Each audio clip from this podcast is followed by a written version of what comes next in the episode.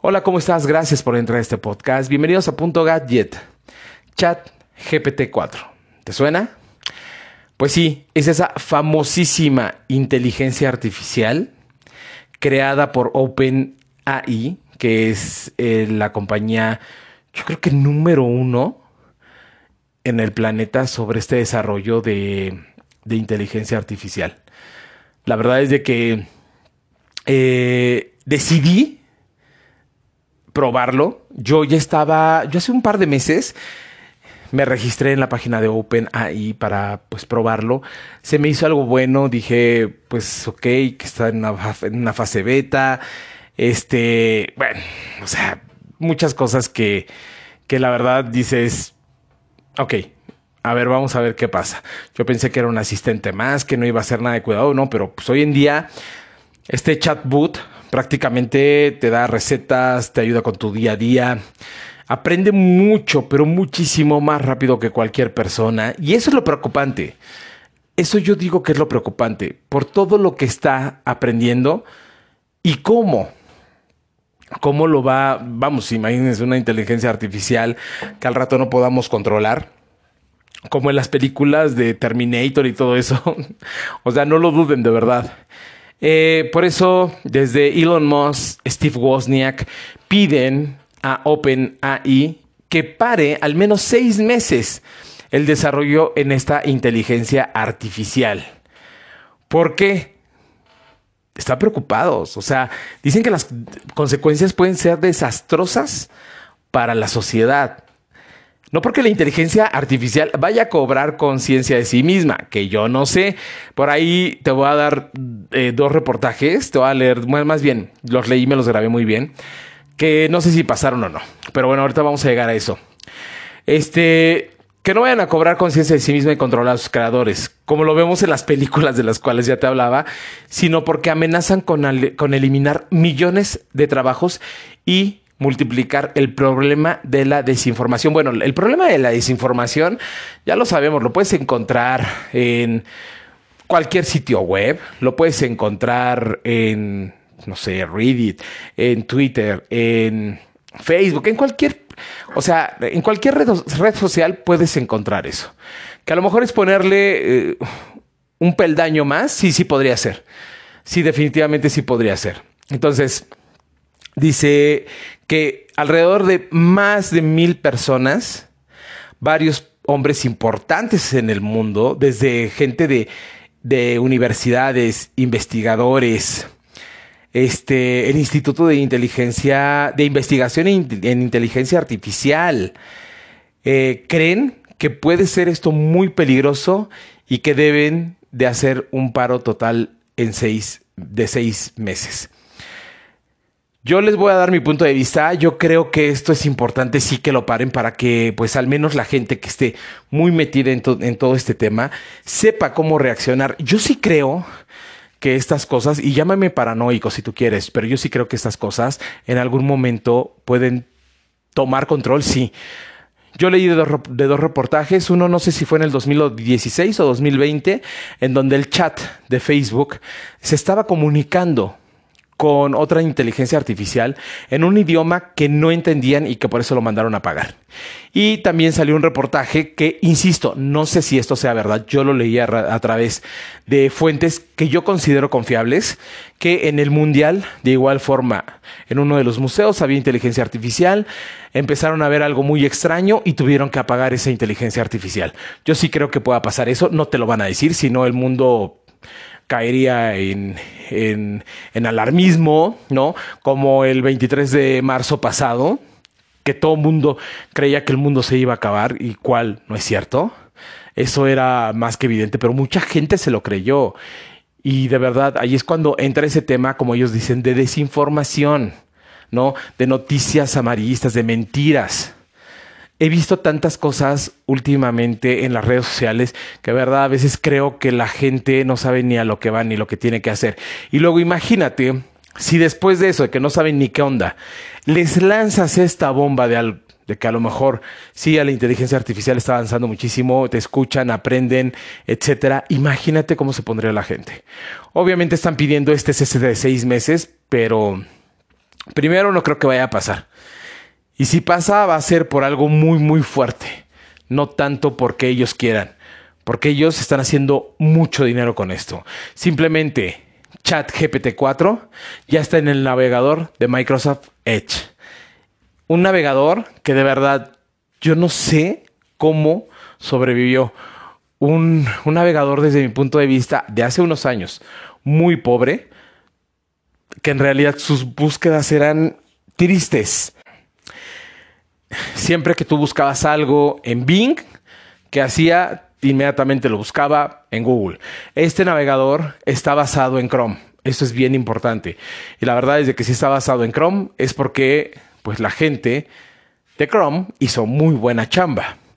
Entonces ya tiene integrado, que eso todavía no lo tiene Chrome, ¿eh? no tiene todavía el navegador, andan en ese, en ese piloto, andan este, esperando ya ponerlo bien en su navegador, porque por lo menos en el navegador de Microsoft ya está y está funcionando al 100%. Hoy todo el día lo estuve probando desde la computadora y desde mi teléfono celular.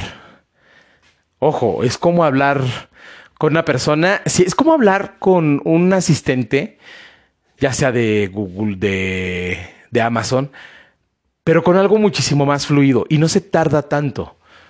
Entonces, eso me gusta. Y aparte no pierde interacción. Por ejemplo, si tú le preguntas algo, te da esa respuesta, pero te dice, te, pregunta, ¿quieres saber más del tema? Y a veces con mis asistentes como que pierde el hilo. Con este no. Si te tardas un poquito, sigue con el tema sin ningún problema. Y eso es bueno hasta cierto punto. Yo creo que es como todo, como, como te lo explicaba. O sea, si la gente sabe utilizar bien las cosas para su beneficio, adelante. Está padrísimo. Padrísimo. ¿Por qué? Porque así vamos aprendiendo, así vamos desarrollando algo que es totalmente nuevo y que va a ser muy funcional y se lo vamos a dejar a generaciones. Pero si de repente utilizamos todas estas herramientas, ¿no? Para, bueno, para hacer unas cosas. Déjate cuento algo que de verdad me causó, ni siquiera fue risa, fue como tristeza. Una persona, un hombre de unos 50 años, en TikTok hizo un en vivo y tú sabes que debes de tener ciertos, este, cierta cantidad de, de, de, personas que te sigan para poder hacer un vivo, porque si no, pues tú puedes subir tus videos. En donde él simulaba que le estaba dando un infarto supuestamente en tiempo real y que en ese momento estaba muriendo. Eh, esto es triste, esto es triste porque la gente se reía, a otros decían, bueno, pues qué lástima por este hombre que tenga que hacer todo esto. Que busques, que buscan esas personas con eso. Debemos de tener entretenimiento, sí, comedia también, pero no llegar a esos puntos. Y ahora imagínense si les lanzan algo como ChatGPT 4 y cualquier persona lo tiene. O sea, ¿qué problema podría haber en este mundo con honestamente gente que piensa así.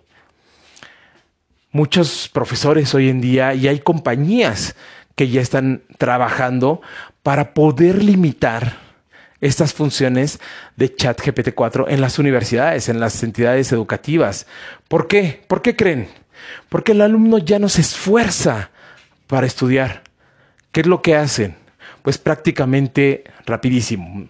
Mucha gente muy burlonamente, cuando se, este tema fue muy, muy viral, que ahorita también está siendo muy viral, pero bueno, hace seis meses, de chat GPT es la nueva Wikipedia.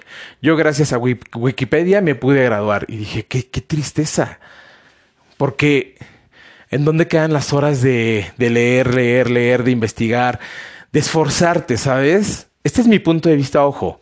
Muchos van a estar en desacuerdo y prefiero que estén en desacuerdo, ¿no? Porque a lo mejor ellos tengan otros puntos y no que estén en desacuerdo, porque apoyan ese, esa forma de disque aprender, porque en realidad no se les queda nada en el cerebro. Entonces muchas escuelas también están bloqueando esto. ¿Por qué? Porque pues volvemos a lo mismo. O sea, solamente unas empresas se van a enriquecer. Si esta inteligencia artificial tuviera algo muy bueno para las empresas, que aquí es donde lo dudo. Y le doy la razón a gente como Elon Musk, que dice, se van a perder millones de empleos. Claro que se van a perder. O sea, no va, a no va a perder el empleo el plomero, la manicurista. No. Quien va a perder el empleo es un contador, un abogado. Obviamente un médico no. Esos trabajos van a seguir existiendo hasta que en realidad nos saquen los robots que ya puedan hacer eso también. Pero mientras eso pasa, de verdad que sí, sí es un tema del cual nos tengamos que preocupar. Porque hay que utilizar, esta es nuestra oportunidad de utilizar para bien la tecnología. Insisto, no soy una persona amargada. Soy una persona que en realidad, pues también a las nueve de la noche que llamo a acostar de que termine todas mis, mis, mis tareas, todo mi trabajo, todo lo que tengo que hacer en el transcurso del día, me pongo a ver videos de alguien que está jugando en Twitch, en YouTube, o me pongo a ver videos de risa también, ¿no? Sí, sí entro en eso porque necesitamos de todo. Pero por Dios, una persona que, que finge un infarto, eso de verdad da tristeza. Y la gente que lo ve. Eh, también estoy viendo cómo hacer para que Uber rompa el, algoritmo en Uber Drive y puedas cobrar más, más, este, más dinero vi un en vivo en donde una persona se estaba refiriendo a que tres dólares me van a dar por ese viaje, mejor que camine. ¿Por qué me voy a, vamos, a, rentar por tres dólares? ¿Cómo me van a, dar tres dólares? Pues lo siento, si no te gusta tu chamba, pues dedícate a otra cosa. Pero eso sí te digo, la verdad es de que la gente tiene el derecho a trabajar en lo que sea y no abusar. Y no hay que abusar de las plataformas, ni de los, ni de las redes sociales, ni para inventar cosas. De verdad, yo a veces me tardo en un tema, pero sí es porque lo investigué. Y a lo mejor no será mi trabajo al 100%, pero sí me preocupo porque al menos lo que te diga es porque yo ya lo probé y porque puedes estar confiado de que te va a funcionar. Pero bueno, eh, te dejo con esa reflexión que no me gusta ahorita, por ejemplo, del navegador de Microsoft Edge. Muy sencillo. Eh, volvemos a lo mismo.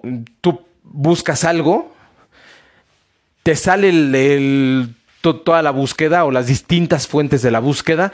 En el momento que dices, ah, me gustó la tercera, le das clic y te abre otra página. Eso es, al menos a mí no me gusta. A mí me gusta como en Google, que en el momento que le das clic, te abre. Y si no, o sea, si lo quieres abrir en una segunda pestaña, pues ya sabemos, ¿no? Control en otra pestaña. ¡Pum! Se acabó. Entonces, yo creo que desde mi punto de vista, eso es lo que le hace falta. Pero de verdad que qué buen navegador es ahorita Microsoft Edge.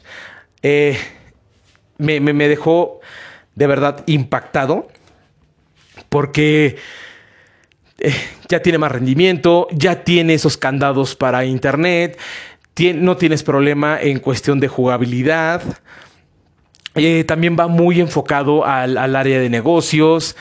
¿Sabes? O sea, ya puedes hacer tantas cosas. Este, que, que la verdad, la productividad con Microsoft 365. ¿Recuerdan qué problema era? No, lo que era Office. De no es tu licencia, pum, no, no puedes abrir ningún documento, pum, no lo puedes guardar, lo puedes editar, pero no lo puedes guardar. Ahorita lo probé y está padrísimo, porque te voy a decir una cosa, yo dejé de pagar lo de Microsoft este, Office hace mucho tiempo, porque pues, no, ya me lo daba eh, Chrome. Pero ahorita de verdad te recomiendo. Y ahí mismo, ¿y por qué te estoy hablando de esto? Porque ahí mismo vas a encontrar el famosísimo chat GPT 4. Diviértete con él, busca algunas cosas, deja que aprenda lo positivo pero no hay que buscar cosas que en realidad nosotros no querramos. Pero en fin, esta es mi opinión de ChatGPT 4. Es algo bueno, puedes encontrar una muy buena receta, puedes interactuar con él, ojo, puedes este, pedirle imágenes, puedes, bueno, juegos, o sea, tú le puedes pedir muchísimas cosas. Pero vamos a ver qué pasa en un tiempo. Vamos a ver si en realidad logran aplicar este veto o este cese, mejor dicho, de seis meses a este navegador. En fin, yo te estaré informando en un futuro. Muchísimas gracias por haber entrado a este podcast, por haberme regalado estos 15 minutos. Que tengas un excelente fin de semana y nos escuchamos en un próximo podcast. Hasta luego.